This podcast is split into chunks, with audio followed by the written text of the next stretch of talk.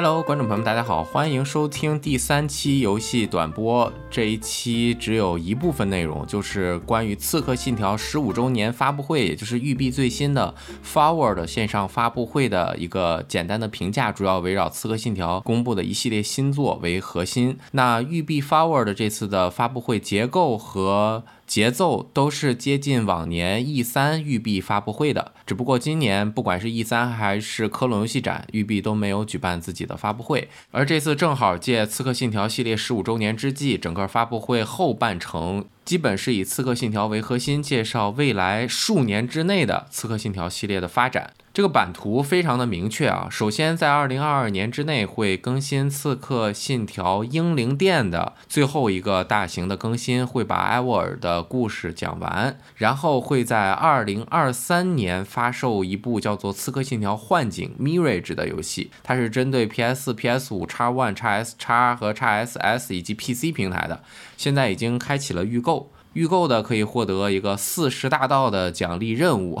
育碧也是针对幻景公布了一系列的信息，包括幻景不是那种需要一百五十小时才能通关的长流程的 RPG 游戏，主线流程是十五到二十小时，而未来的刺客信条系列时长和游戏类型也会有所不同啊。这些信息是来自游戏时光总结的，它是育碧接受 IGN 采访时说的啊。幻景更偏向于系列初代，是一款动作冒险游戏，而且与最近的刺客信条项目不同，是一款规模较小的游戏。因为规模较小，所以游戏的标准版售价只有五十美元，价格也能反映游戏的规模。哇，太好了！其实我一听，包括最早公布了幻景的一系列信息，我就又重新充满了这个期待。为什么？首先，幻景它的时间是定在了九世纪。就是公元八百年到九百年之间，而看到的预告片也可以看出，它是巴格达，就是现在伊拉克的首都，它也是一个历史名城吧。那个时代应该是以伊斯兰教为主的这样一个古城，而八几几年这个时代其实是和我们非常喜欢的 PS 二的十之沙时间是几乎接近的。十之沙是波斯王子到印度去发生的一故事，也是公元八百多年。而这次巴格达虽然离印度有很远的距离，但是它的风情啊，还有整个的感觉都是回到了刺客信条初代。其实初代也是原本就想做成一个波斯王子系列的一个新的分支，哎，做着做着做成了刺客信条。那刺客信条又慢慢自己走了十五年，就有了现在一系列的刺客信条作品。而在第十五周年的时候公布的这个回归系列原点的作品，也真的是我个人非常喜欢的一个节奏和玩法。而又说了这次是十五到二十小时，我真的是很开心。然后育碧其实也公布了一系列更多的新作，这些新作可能会铺满未来很多年，他们会集中在一个叫做《刺客信条：无限》的这样一个集合当中吧。这其中就包括一个以封建日本为主题的《刺客信条：代号赤 Red》这部的游戏类型是比较长流程的一个开放世界 RPG，而《代号女巫》Hexy 是另外一款。非开放世界 RPG 游戏，这些都是由处于不同国家、不同地理位置的工作室来挑大梁制作的游戏。还有一款叫做代号 Jade，应该是代号玉，就是宝玉的玉。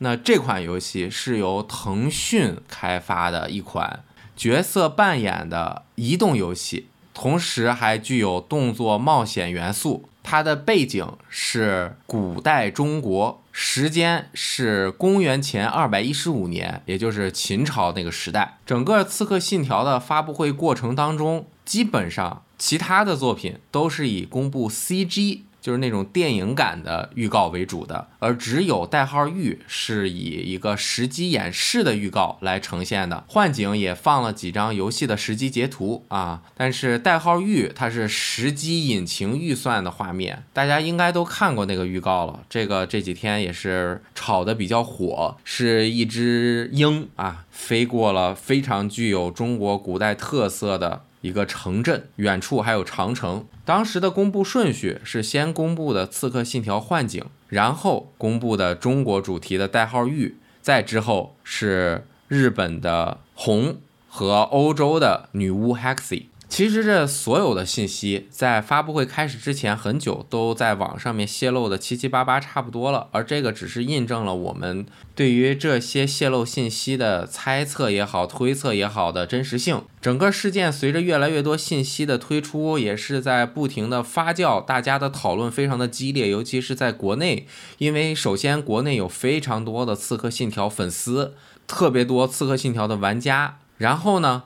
大家期待了太久太久，《刺客信条》的中国主题的新作。之前虽然出过中国主题的新作，但其实是编年史一个横版的过关类型的一个中国主题的《刺客信条》，和大家的预期区别还是蛮大的。那这次终于是有了一个看起来是开放世界的代号“域”，但是最终是一个什么样的情境，我就在。录这个电台的时候不多说了，大家可以直接听后面仅仅针对发布会上的信息来进行的一些评价。在本期节目二十分钟左右的时候，是进入了第一次转折。这期节目是一个疯狂转折的节目，就是我在发布会结束之后，我看到了这个育碧发的官推，他称这部《育》是三 A 手游。那到底有没有三 A 手游？对此。我又进行了一个六七分钟的长时间的讨论，结尾的时候是这期电台又一次转折，就是我在录完前面的所有内容之后，我又看了官推，他官推发了一条《刺客信条》这次发布会的总结，他又不把《域》称为三 A 游戏了。总之，具体的详情大家可以继续听下去，反正整个节目也就二十多分钟的时间，大家也可以到 B 站看有这些截图的视频。B 站的账号是雷电 Blue Cube。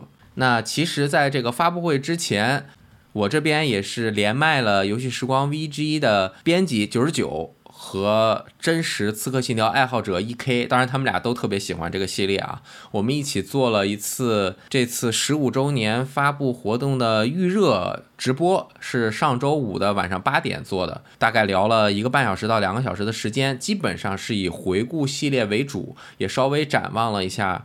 刺客信条的未来怎么样放出来？我还没有考虑清楚啊！现在也是在中秋节的假期期间，那下一步我应该会把这个节目稍微剪一剪，至少对于刺客信条系列的一个回顾的部分是会放出来给大家一起来听一听。那下面首先就听听我在和大家一起回看整个发布会过程当中对刺客信条的评价。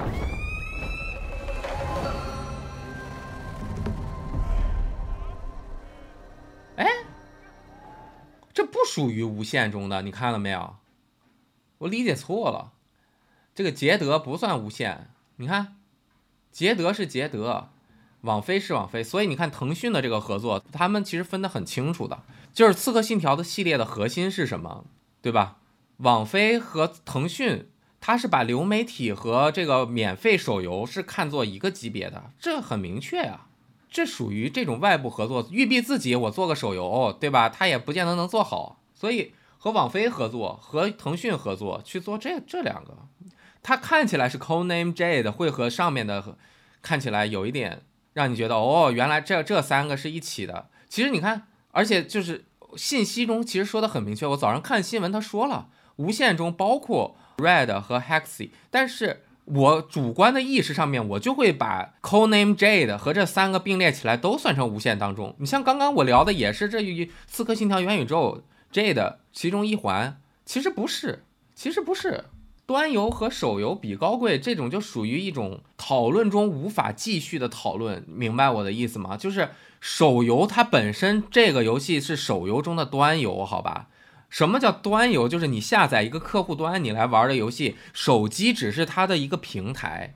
就是现在我们说讨论的时候就混为一谈，根本就没有办法在这种弹幕里啊，或者是帖子里，或者微博上和某一些人进行呃，完全没有障碍的交流是不可能出现的，因为我们的概念范畴是互相交错、不对等的。我们每个人在说一件事情的时候，我们指代的东西并不一致。就是你说手游，它手游包括端游，包括独立游戏，包括很多大型的三 A 游戏的手游版，它只不过它是一个玩游戏的终端。这个你凭什么看不看不惯、看不起我的手机？你凭什么看不起我的手机？我的手机上面。我的手机上面有很多这个端游，也有模拟器，也有这个移动游戏。你为什么看不起我的手机？我的手机只不过没有实体按键而已。我我的手游，我的手机上面的游戏，大家在说手游的时候，其实你可能指的是抽卡手游、MMORPG，呃，搓玻璃的吃鸡、简化的吃鸡，但其实。当你说手游的时候，你又指代的是手机上面玩的所有游戏。其实这种聊天的形式是不可以、不可能进行深入的讨论的。所以，我们如果这样子去通过，哎，你做手游就不行啊，你做端游就行。那端游和手游本身它就是有重合的。我不知道我说清楚没有？就是当我们在评价一件事情的时候，如果用这样模糊的范畴去评价，并且。做了一个斩钉截铁的结论，就是你做手游就不行，这样子就会产生你的论据和你的论点，或者说你前面讨论的一个事情和你的结论根本就不沾边儿。就是说，你说你这个东西做手游你就完蛋，这样的结论是一定立不住的。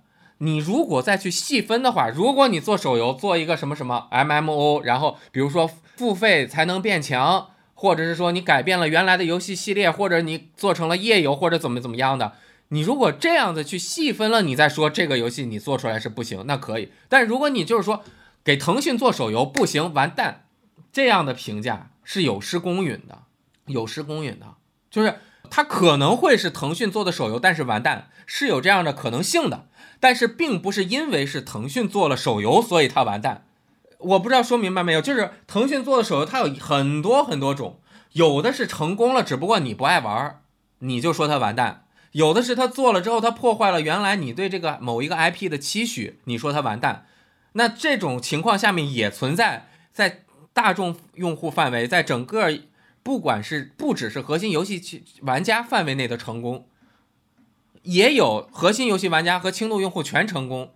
也有，就是它是一个非常复杂的情况，所以我们只是看到了，就是说，呃，如果就是说，哇，腾讯作为手游《刺客信条》完蛋啊，你可以这么说，但是当然你也可以说，我们看完这个腾讯做的手游之后，哇，马上公布了一个日本的这个正统续作，哎呀，心里面有落差，你这样说也可以，也没问题。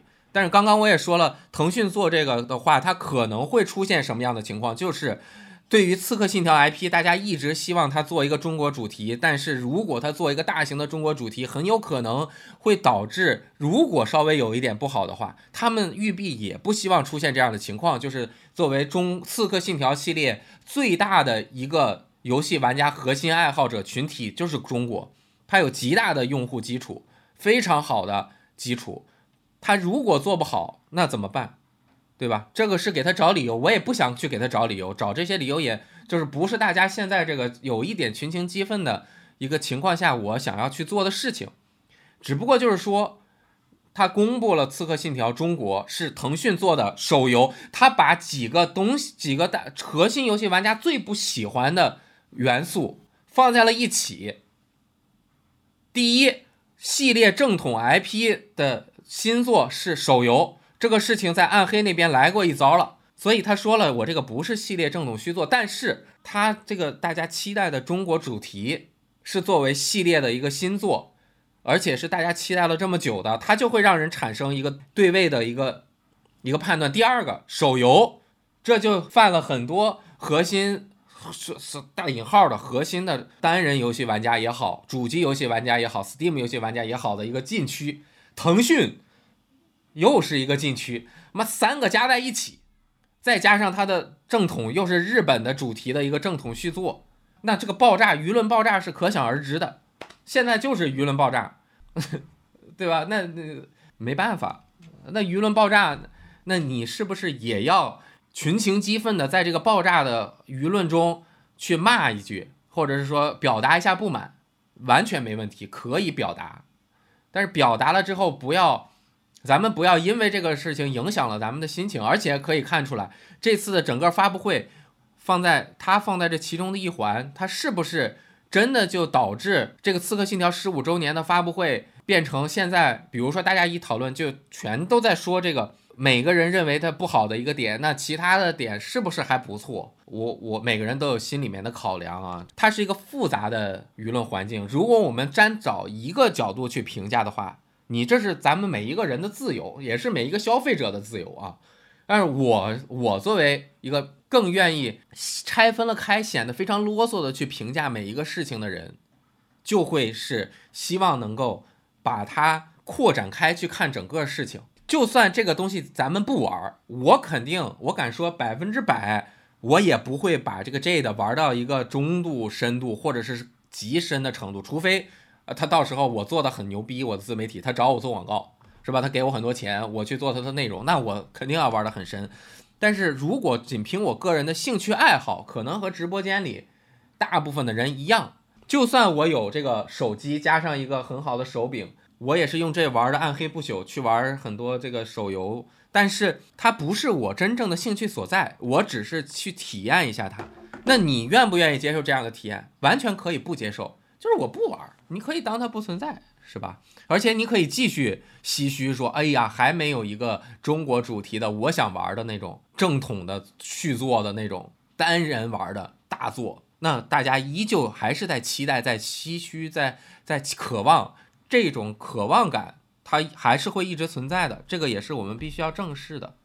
然后还有就是看评论里面说啊，这个育碧一做中国主题就完蛋，什么呃这个卧龙人家就敢做，为什么？这个我不太不太好评价，不太我我不知道这个怎么评价，那个每个公司不一样，我也不觉得育碧一做中国主题就完蛋。但是我敢说的就是，卧龙它对于某一个时代历史时代的还原和刺客信条系列对于某一个时代的历史还原的深度和程度，以及它的切入点是绝对不一样的。人王它是用一种它的侧重点是魔幻，它的魔幻这种改编占了绝大的比例，这是它的主题。而刺客信条一直以来是亦虚亦真。就是它的虚幻的部分和真实的部分是有机的结合在一起，这是它系列立命之本。就是它如果做一个中国主题，它不可能给你改的乱改，它一定会去涉及一些真实的史实和真实的角色，这个是区别。你卧龙它可以三国无双做那么多代了，人家那个都可以让很多根本就不是武将的人去打架。刺客信条它不会那样做。这是他的，如果他那样做了，他就不是，更不是刺客信条。你也不希望做一个那样的刺客信条。我不知道我说清楚没有？他要想做一个中国题材的刺客信条，他是绝对不可能像卧龙那样去做的。他那样做完了之后，核心玩家也不买单，也不是核心玩家希望的一个中国主题的刺客信条。核心玩家希望的中国主题的刺客信条，就是你要用刺客信条的那种。手术刀一样的切割点，用科幻 Animus 这种科，然后阴谋论黑这种历史的角度去切中国的某一个切面，大家想看的是那个，而那个东西是不能说是危险，而是非常难做的，就是这么一个感觉。虽然我对刺客信条没有那么深入的理解啊，但是这是我我的看法，所以他就这样做了，那怎么办？那 没有办法。那你就不玩儿，你要不喜欢就别玩儿，是吧？出了那个免费的，你觉得还行，下来玩玩；不喜欢你也别深入玩，是吧？如果出了一玩还真有那么点味道，那你就多玩玩，呃，骂两句就骂两句，对吧？也人腾讯也不怕骂，育碧也不怕骂，天天骂这个育碧，人家该怎么服务粉丝，该和核心玩家呃怎么交流怎么交流，核心玩家喜欢育碧，就算骂了还是会买他的新作，这。真正的大厂商是不怕用户批评的，对吧？更重要的就是，如果这个公司他还赚了钱，他就更不怕批评了，对吧？不是说他赚了钱他就没脸，而是说他经济目的达到了，你批评我，我至少赚到了钱，我不会那么难受。第二点就是你批评也好，但是你批评的原因可能是因为你真的是很喜欢我，那你爱之深恨之责之切嘛，对吧？挺好的。你知道，我认为《刺客信条》找腾讯做一个手游，在中国出最大的保保险的点是什么？你们知道吗？腾讯做，对，他一定是完全知道中国的这个审查制度在哪里，他不会出现翻车。任何一个其他的人做中国主题的《刺客信条》，他翻车的几率我觉得是百分之九十。但是腾讯做，他一定会把这个事情，就是政府关系以及审核制度这个事情放在优先第一位，先把这个事情搞定。我们什么能做，什么不能做，搞定之后，再去策划制作。这一点是腾讯，或者其实他和网易也合作。包括任何一个国内的游戏厂商大一点的合作，它在这方面是比较把稳，而腾讯在这方面应该是，它出岔子是有可能的，但是它有可能出岔子之后，它可能这个游戏就不上了，它不会硬上。就比如说这个游戏做完之后，审核意见是你这个不行。那腾讯也不会把这个游戏做出来在国外发，这样子它就不会出现《刺客信条》这个系列在国内出现像如如龙那种游戏一样完蛋，明白这个意思吧？就是你一旦涉及到中国题材，你非常的要非常的巧妙和怎么样？所以腾讯做一个手游是能够把这一块给它琢磨清楚的，别的咱们。后面再说，对吧？哎，这个是，哇哦，日本刺客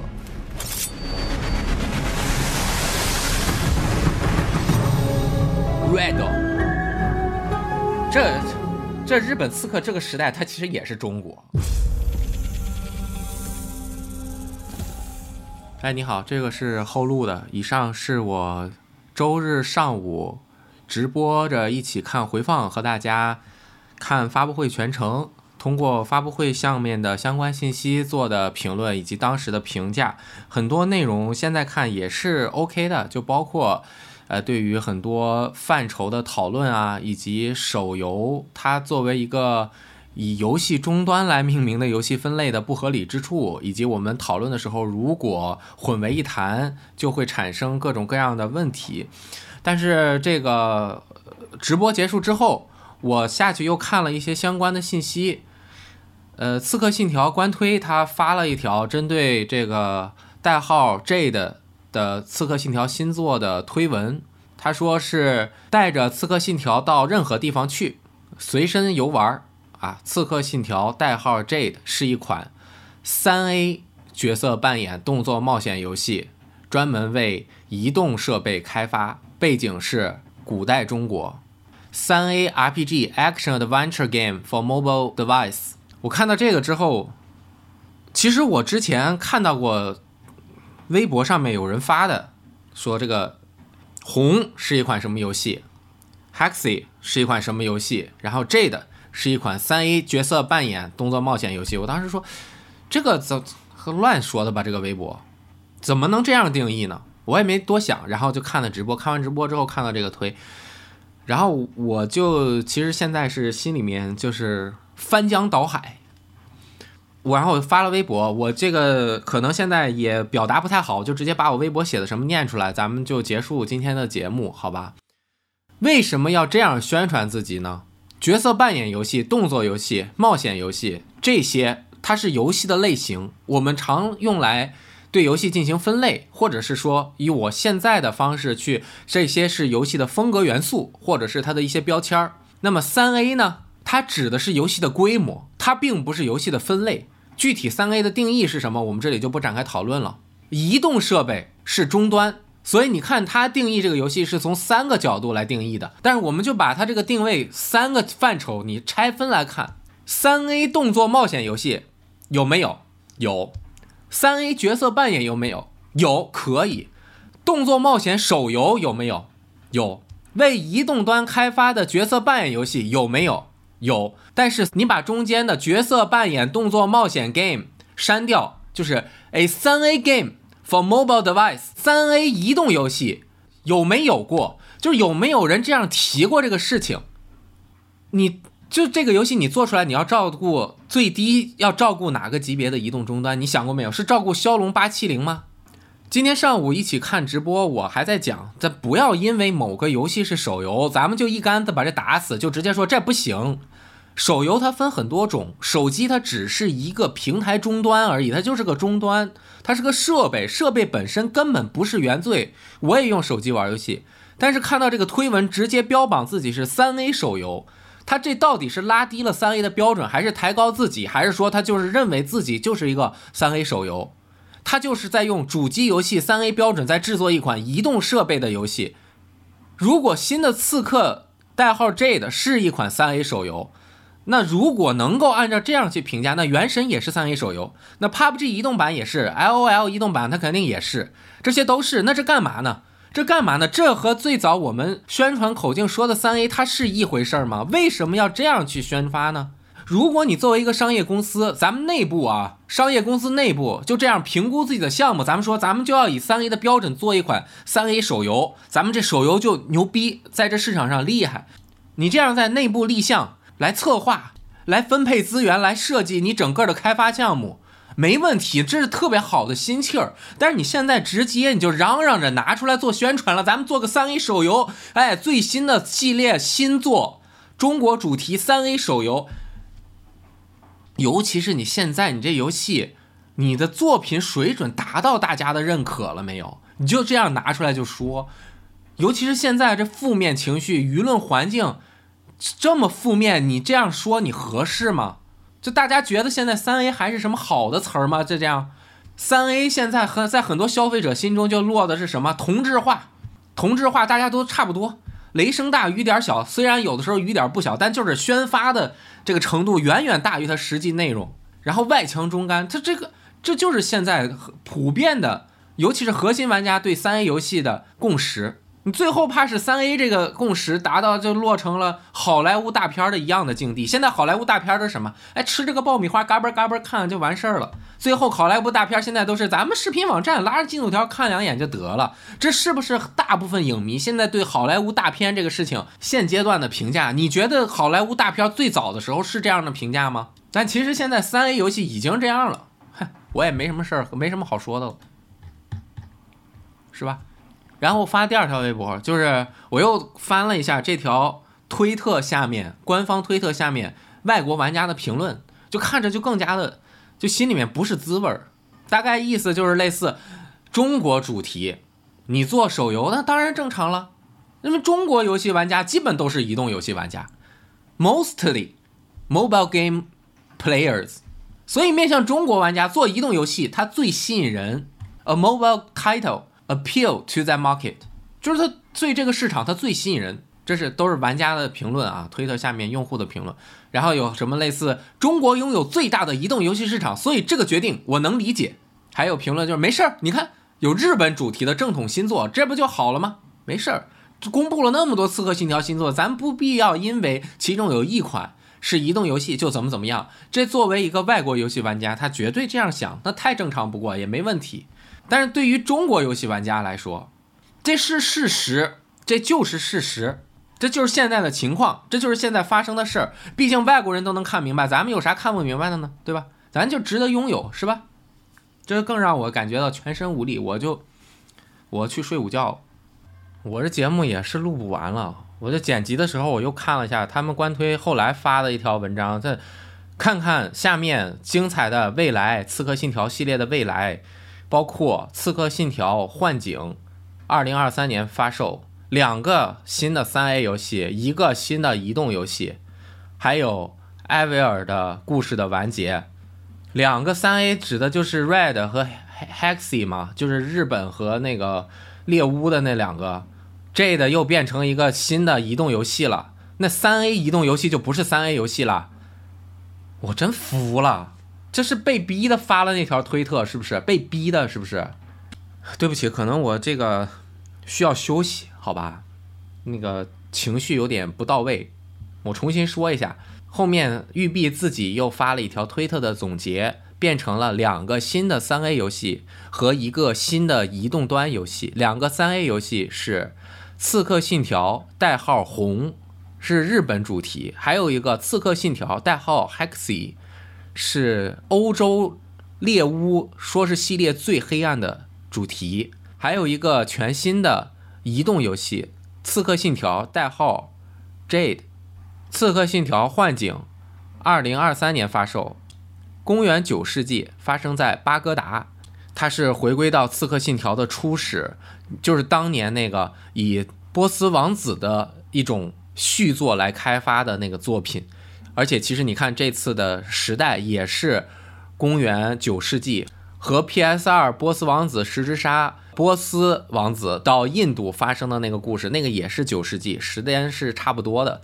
所以你看它的这种建筑风格也好，可能很多东西终于是有一个类似波斯王子的刺客信条了。哎呀，二零二三年就要发售了。然后就是刺客信条英灵殿它的一个新的免费的 DLC。应该是之前这个故事好像也没有完全的完结，这次要把艾沃尔的这个故事完结掉。那这个就是《刺客信条》的二零二二啊，它也是它的十五周年的一个发布会内容，包括一个即将发售的游戏和未来很长时间一段时间的一个计划。